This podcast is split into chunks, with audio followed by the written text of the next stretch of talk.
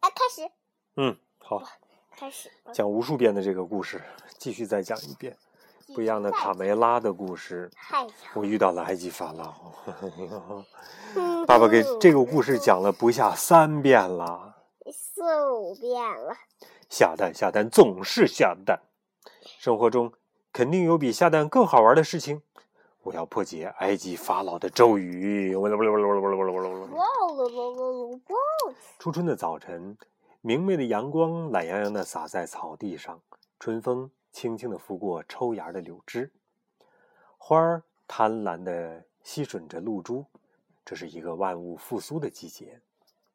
小胖墩儿在鸡窝里憋了一个冬天，觉得无聊极了。他偷偷地溜出来，独自跑到山坡下的小河边去玩儿。小胖墩深深的吸了一口新鲜的空气。啊！顿时觉得神清气爽，于是他开心的在草地上捉起虫子来。哇，太棒了！和我一样肥的大虫子！小胖墩快乐的吹起了口哨。忽然，从河里发出的一束光闪到了小胖墩的眼睛。他扔下虫子，趴在河边探个究竟。清澈的河底有一个小物件发出幽幽的绿光。小胖墩立刻从水中捞起了这个小物件，仔细一看，这就是传说中的圣甲虫。他小心的把它捧在手里。哼，卡梅利多他们一定会嫉妒死的！哈哈，看看看看看！哦，宝贝，我的宝贝！小胖墩不由自主的被圣甲虫发出的绿光给吸引住了。只属于我一个人的宝贝，谁也别想看见。回到家以后，小胖墩儿一反常态，趴在窝里不肯出去。他时不时的拿出圣甲虫来看。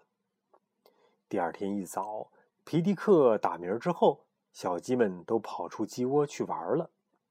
大嗓门出门前看到小胖墩儿还趴在窝里不肯起床，哎，你怎么还在窝里？你要学母鸡孵蛋吗？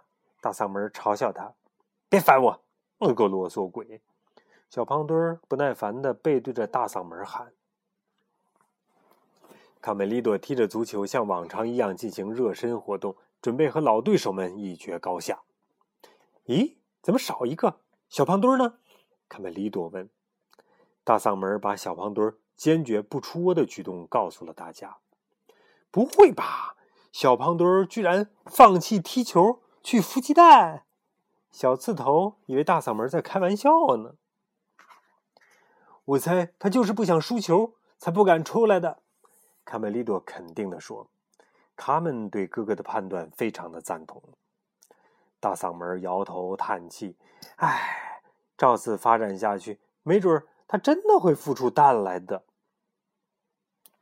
忽然，贝里奥这只小绵羊。神情慌张的跑了过来，啊，出事了，出事了，快去看看吧！饮水槽里没有水了，我们会被渴死吗？嗯，你说什么呢？昨天还满满的一池子水呢。卡梅利多不敢相信，跑过去一看，哇，饮水槽里真的干了。这个时候，小刺儿头沮丧的捧着一大把虫子说：“呃，我的虫子都干死了。”我攒了三个月的存粮，全都报销了。说完，嚎啕大哭起来。现在不是旱季呀，他们不明白为什么会出现这样的反常现象。小胖墩儿独自趴在窝里睡觉，手中紧紧的握着圣甲虫。是谁？小胖墩儿被一束刺眼的绿光给惊醒了。只见空中。漂浮着一位怒目而视的埃及法老。啊，我是在做梦吗？你是谁？小胖墩儿惶恐的问。还给我，小偷！你拿了我的东西！法老指着小胖墩儿说：“哼，这是我的，少烦我！我没拿你什么东西。”小胖墩儿一口气逃到鸡窝外，大喊大叫，好像有什么人在后面追他。贝里奥看着小胖墩儿。滑稽的样子，心想：“咦，小胖墩怎么了？疯疯癫癫的，先是孵鸡蛋，现在又在跳大绳呢，跳大绳呢。”小胖墩怎么躲都躲摆脱不了无形人的一个追逐。啊，这是我的！放开，放开，放开，放开，放开！放开！小胖墩急得大喊：“天哪！小胖墩疯了！他一定是鬼上身了！”贝里奥惊呼：“哼，哪会有鬼？我过去看看。”卡门不信邪，拉着卡梅利多在鸡窝周围四处查看。“你还好吗，小胖墩儿？”卡梅利多看到躲在屋下的小胖墩儿问。小胖墩儿对朋友的询问根本不予理睬，一溜烟跑回了鸡窝里。半夜，大家都安静的进入了梦乡，只有小胖墩儿在窝里不停的翻滚，说着梦话。太阳神丢了，呃，丢了，丢了，呃，丢了。忽然，小胖墩儿被绿色的强光给惊醒了，又是那个埃及法老漂浮在他面前。我是图坦卡蒙，埃及法老，你拿了我的宝贝，还给我！法老再次向小胖墩儿伸出了手，伸出了大手。对呀，小胖墩仍旧紧握住双手。啊，我什么都没拿。法老的眼睛中射出一道白光，正好照在他的手上。随即，法老漂浮在屋顶上，语气严厉地说：“哼，我会揍着你的！”小胖墩吓得在窝里发抖。这个时候，卡门走过来，轻轻拍拍他：“安静，小胖墩，是我，卡门。你做噩梦了，还是看到什么东西了？”“嗯，没事什么事也没有。”小胖墩生怕秘密被他们发现，转身继续睡觉。第二天，小胖墩因为被折腾了一晚上，实在是太困了。可他又不敢独自待在鸡窝里，就卧在卢茨佩罗的木桶旁睡觉。嘿，胖母鸡，蛋孵出来了吗？哈哈哈哈哈！大嗓门在一旁嘲笑他。咕咕咕咕，小胖墩儿在孵鸡蛋呢。小胖墩懒得搭理大嗓门，扭头说：“哼，一边待着去，少烦我。”你最后会不会孵出鸵鸟来呀？小刺头跑到别的地方玩去了。小胖墩儿左顾右盼，见周围没有人，于是打开手掌欣赏从河里捞起的宝贝。小胖墩儿的举动被藏在大门后面的卡门看到了。天哪！原来是这个秘密让小胖墩儿失去了理智。我的小胖子晒太阳呢？公鸡爷爷慈爱的问。让我安静会儿。小胖墩儿不耐烦的回答。卢斯佩罗好奇的朝小胖墩儿走过来。哎，胖子，你怎么老绷着个脸呢？手里拿的是什么东西呀？不要靠近我！小胖墩儿厉声警告大家：“小胖墩儿，这就是你的不对了，礼尚往来嘛！你在我的窝里晒太阳，还不让我看看宝贝？”小胖墩儿不能再拒绝了，他慢慢露出手中的圣甲虫。卢茨佩罗立即被从指缝中透出的绿光给吸引住了，他越看越着迷，眼睛也变成绿色的了。我的天哪，太美了！忽然，卢茨佩罗完全变了个样子，他疯狂的挥舞着翅膀，站在木桶上，大声的喊叫：“我要飞去海边，任海风吹，转左舵，水手！嘿，你疯了吗，佩罗？让暴风雨来得更猛烈些吧！”卢斯佩罗扇动着翅膀，从木桶里喷出一股狂风。把站在后面的公鸡爷爷和卡梅利多吹出去好远好远，佩罗是不是也疯了？都被这个圣甲虫给闹的。到底发生了什么事情呢？公鸡爷爷莫名其妙的从地上站了起来。是木桶闹鬼了吗？爷爷，卢斯佩罗就像一个在惊涛骇浪中指挥的船长，对着大伙大声的喊。升帆，收帆，左转舵，右转舵。卢斯佩罗声嘶力竭的呼喊突然终止了，跌坐在木桶上。小胖墩儿害怕佩罗会抢走他的宝贝，起身就要往鸡窝跑。突然间，狂风又起，席卷着树叶，紧紧追随着小胖墩儿逃跑的方向。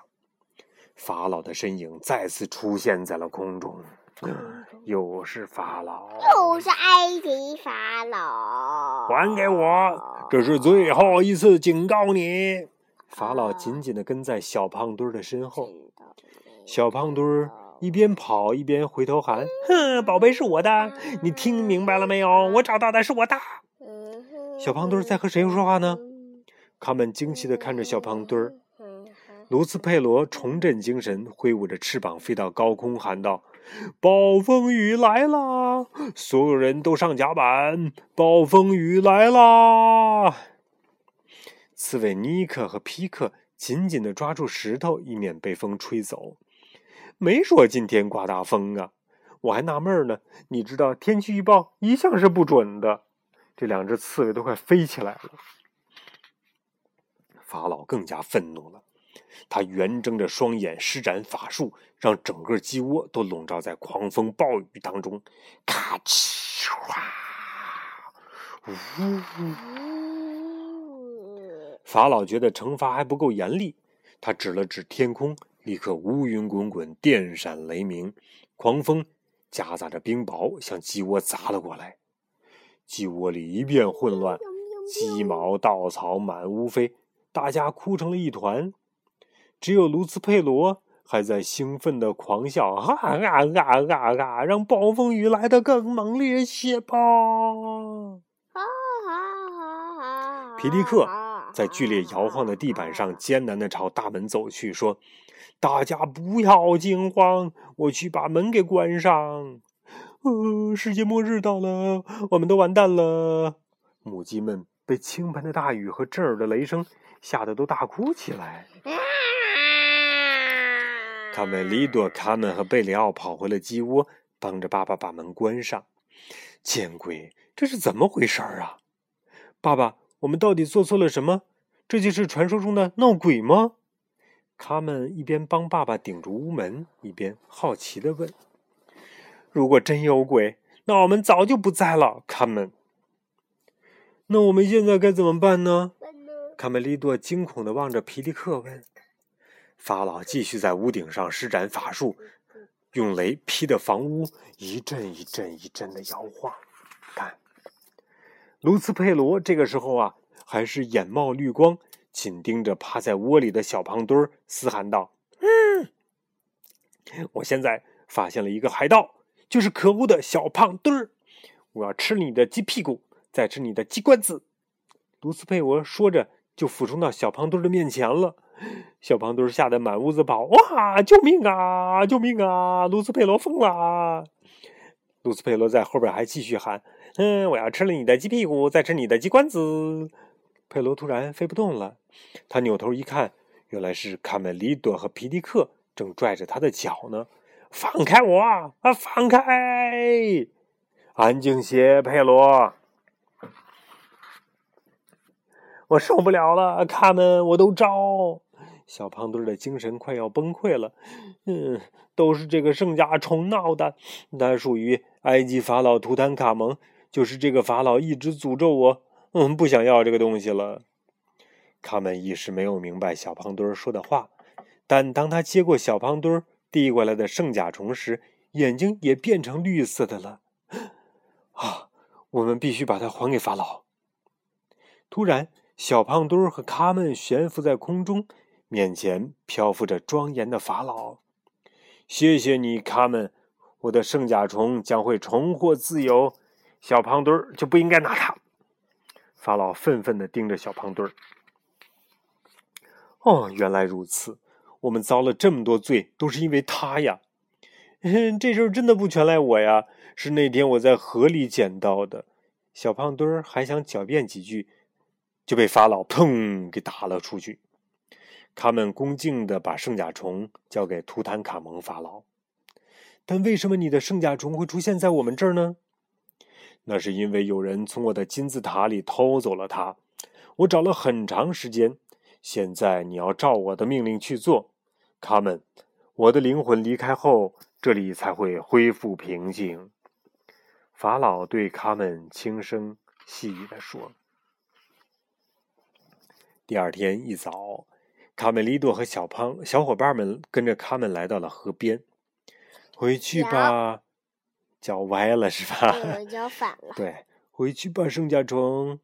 他们按照法老的要求，把圣甲虫重新投进清澈的河水里。只见圣甲虫在沉入河底的一瞬间，强光笼罩天空。啊！圣甲虫消失了。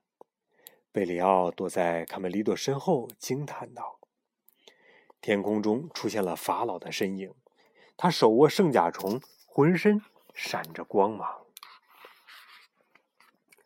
我的圣甲虫，你滚动第一缕阳光，你托起太阳的光辉，驱赶黑夜。”圣甲虫重新镶嵌在法老的胸前。